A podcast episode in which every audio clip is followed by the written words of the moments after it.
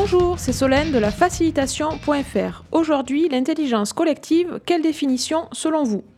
Je voudrais partager avec vous une partie de la définition de l'intelligence collective telle qu'elle nous a été présentée lors des rencontres internationales de la transformation.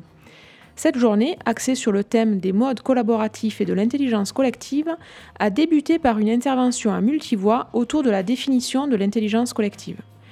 Voilà les différents axes soulignés tour à tour par les conférenciers. Premier axe, l'intelligence collective se base sur des principes de collaboration. Le collaboratif peut prendre différentes formes selon qu'il concerne tout ou partie d'une organisation, s'il reste consultatif ou s'il devient un vrai levier de décision. Par exemple, le co-développement est une méthode de travail collaborative où les participants sont consultés, ils ne sont pas décisionnaires. La démarche concerne un petit groupe de personnes impliquées. La RSE, quant à elle, reste consultative, pas toujours décisionnaire. Elle a vocation à concerner l'ensemble de l'entreprise. Lorsque le travail collaboratif s'étend à l'échelle d'une entreprise, avec une redistribution et une décentralisation du pouvoir de décision, alors on peut parler de sociocratie ou d'holacratie. Cette notion de travail participatif ou collaboratif n'est pas nouvelle. Elle a été abordée pour la première fois en 1924 par Marie Parker Foley. Elle décrit dans son livre Creative Experience l'intérêt de la constitution d'équipes autonomes pour lutter contre le terrorisme. Aujourd'hui, nombreux sont ceux qui demandent à participer, à travailler en groupe autonome. Cela signifie avoir un pouvoir de décision à son échelle sur une partie de l'organisation. Le tout est donc de savoir jusqu'où les instances décisionnelles traditionnelles d'une organisation sont prêtes à voir se développer ce type de processus. Pour citer Jean-Marie Peretti, professeur et chercheur à l'ESSEC, nous sommes dans une société du co. L'intelligence collective consiste ainsi à augmenter la capacité de compréhension et d'action d'un groupe, mais pas que. Axe numéro 2, l'intelligence collective, c'est aussi un apprentissage individuel et collectif. L'intelligence collective, ce n'est pas seulement de la réflexion et des idées mises en commun. Pour compléter la définition, l'intelligence collective inclut un processus d'apprentissage, à la fois individuel et collectif. Elle doit mener à l'amélioration générale des pratiques professionnelles de chacun et du groupe. Axe numéro 3.